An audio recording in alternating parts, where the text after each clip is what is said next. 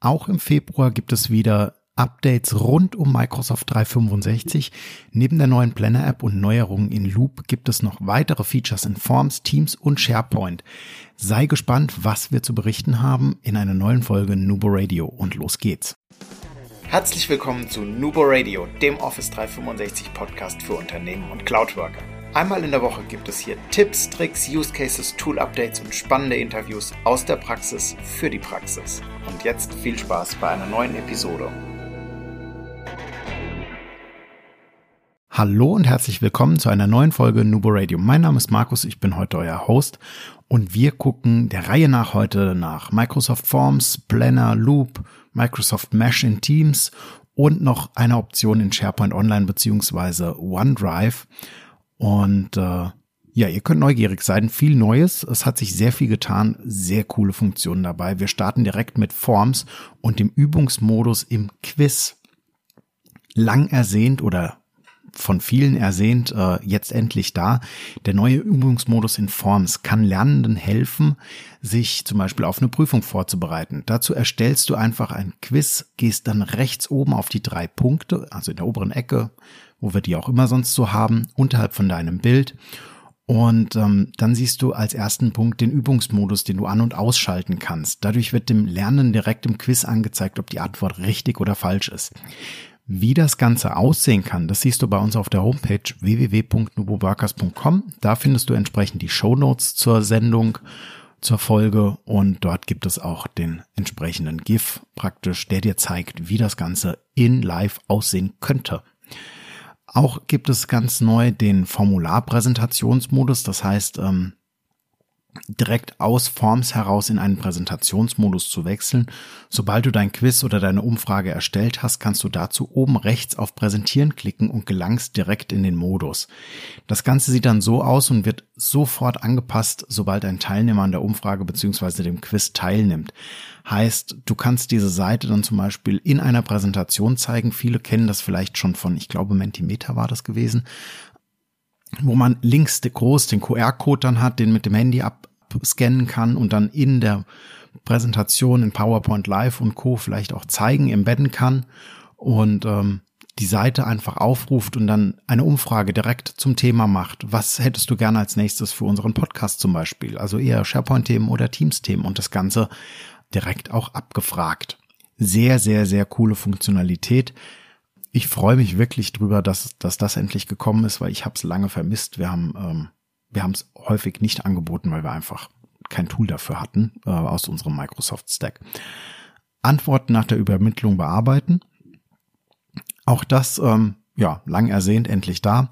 Du kannst jetzt auch festlegen, ob Personen ihre Antwort bearbeiten können oder halt eben nicht. Oben rechts dazu wieder die drei Punkte klicken, unter Einstellungen zum Punkt Optionen für Antworten auswählen. Hier findest du den neuen Punkt Bearbeiten ihrer Antworten zulassen. Das heißt, wir können auch als Befragter einfach unsere Antworten nachträglich nochmal korrigieren oder bearbeiten oder vielleicht auch ergänzen, wenn wir noch Anmerkungen haben. In Forms können wir festhalten, sehr coole Features neu dazugekommen. Ich freue mich wirklich auf die Praxis, vor allem, also mein persönliches Highlight, Formularpräsentationsmodus. Tipptopp. Ich bin glücklich. Apropos glücklich, Microsoft Planner. Ihr habt es bestimmt schon gesehen in der Planner-App für Teams, dass entsprechend ein neues Icon erschienen ist, beziehungsweise auch der Hinweis, eine neue Planner-Oberfläche wird in Kürze für Teams verfügbar sein. In Microsoft, bei Microsoft gibt es für Aufgaben, wir haben To-Do, wir haben Planner, wir haben Project fürs Aufgaben- bzw. Projektmanagement. Und das Ganze war auch schon öfter bei uns Thema gewesen. Wann benutze ich was? Wo sind die Unterschiede? Wie kann ich es täglich in meinen Arbeitsalltag integrieren? Ähm, wo kann es mir wirklich Mehrwert stiften? Ja, auch Microsoft hat sich hierzu ein paar Gedanken gemacht und beschlossen, To-Do Planner und Teile von Project for the Web in eine App zu vereinen und es euch und uns damit einfacher zu machen. Die App heißt glücklicherweise weiterhin Planner und hat keinen Rebrand gekriegt, außer der kleinen Teams-Schaltfläche, ähm, die mal wieder den Namen gewechselt hat. Und ähm, die jetzt nicht mehr heißt Task in Planner und To-Do, sondern nur noch Tasks. Und sobald die neue Planner-App dann ausgerollt ist, wird sie halt eben wieder Planner heißen und ersetzt die Task-App an der Stelle. Außer dem Namen ändert sich für dich die Oberfläche, ähm, das Aussehen und die Einstellmöglichkeiten. Du hast mehr Übersicht ähm, über deine Tasks. Du hast eine Gruppierung mit dabei und ähm, natürlich wie bei Microsoft üblich, äh, es gibt künftig auch eine Premium-Variante, die nochmal ein bisschen mehr kann und sich auch mit, mit Copilot an der Stelle doch nochmal deutlich erweitern wird. Ansonsten ist der neue Planner sehr einfach. Das heißt, wir haben links wieder, wir haben meinen Tag, meine Task, meine Pläne und können da sagen, zuletzt verwendet, geteilte, persönliche. Wir haben auch die Möglichkeit, persönliche Pläne anzulegen. Ähm, wir haben neue Ansichtstypen. Wir haben, äh, ja, viele neue Dinge zu Planner, ähm, die wir auch in einer neuen Folge Nubo Radio mit Sicherheit nochmal verpacken werden.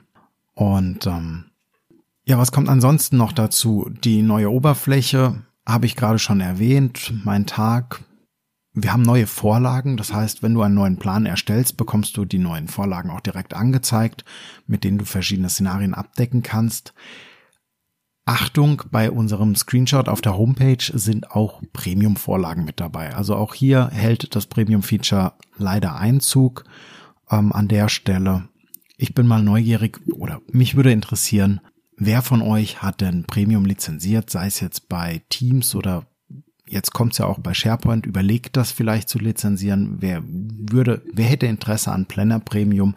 Äh, lasst es uns wissen in den Show Notes unter dem Social Media Beitrag oder gerne per E-Mail info at Wir freuen uns auf euer Feedback. Und wir werden natürlich auch selbst testen. Und wie gesagt, wir bringen auch noch eine eigene Episode zum Planner Update. Was genau du erwarten kannst und was es dazu gibt. Was gibt es sonst Neues? Ich hatte noch gesagt gehabt, Microsoft Loop. Wer von euch benutzt das schon? Ich habe meine ersten Erfahrungen oder wir haben unsere ersten Erfahrungen damit gemacht. Wir freuen uns wirklich über die Nutzung, ähm, die Abgrenzung. Ich persönlich tue mir manchmal ein bisschen schwer, wann benutze ich jetzt vielleicht OneNote, äh, wann nehme ich den Loop mit her. Die Integration in Teams ist natürlich grandios. Auch die Integration in den E-Mails ist auch Bombe. Dennoch ist oft die Fragestellung, when to use what? Ich muss ehrlich gestehen, ich habe es jetzt ein paar Mal benutzt. Ich bin wirklich auf dem Weg, ein Fan zu werden und ähm, freue mich auch hier über eure Nutzungsszenarien, die ihr so habt. Wir können jetzt nämlich hinzufügen, ganz neu, ein Deckblatt im Arbeitsbereich. Also in jedem neuen Arbeitsbereich beziehungsweise jeder neuen Seite in Loop kannst du jetzt ein Deckblatt einfügen, um die Seite ansprechender zu gestalten, um es halt eben doch ein bisschen schicker zu machen als nur plain Tabelle, Text und so weiter. Erinnert ein bisschen an eine SharePoint-Seite und ähm, dir stehen auch hier die Microsoft Stock Images zur Verfügung und du kannst natürlich auch äh, noch, oder man kann auch noch oberhalb der Seite, das wiederum ist so ein bisschen, ich sag mal, To-Do-Style, ein Emojicon einfügen, was dann an der linken Seite oberhalb angezeigt wird, jetzt nicht auf der Höhe der, der Überschrift, sondern direkt oberhalb noch und so zwischen Bild und Überschrift anzuordnen ist. Und ähm, ja, es ist irgendwie sehr interessant. Also ich bin mal neugierig, wie sich das Szenario dann, dann doch ausschmückt. Was ist sonst noch Neues? Wir können äh, Jira und Trello jetzt integrieren. Heißt Jira on the Web oder die Cloud-Lösung von denen und Trello dazu heißt Drittanbieter-Apps ähm, halten Einzug. GitHub ist auch verfügbar und lassen sich in äh, Loop entsprechend integrieren ja, dann mit, mit Anzeigen und bearbeiten. Was gibt es sonst noch Neues von Loop? Äh, Windows, die Desktop-App ist jetzt auch auf dem Weg.